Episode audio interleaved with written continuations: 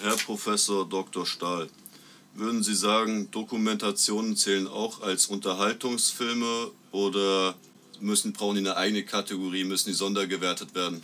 Also ähm, Dokumentationen sind ja fast eigentlich das Einzige im Fernsehen, was ähm, auch bilden kann, Ich schaue nichts anderes. was tatsächlich gut ist und ich auch jedem raten würde. Aber es gibt durchaus Dokumentationen, bei denen man sich totlachen kann, weil die einfach lustig geschnitten sind, der Erzähler lustig ist und äh, dieser ganze Hi- Hintergrund, der Die Background. Dokumentation äh, witzig über Menschenhandel.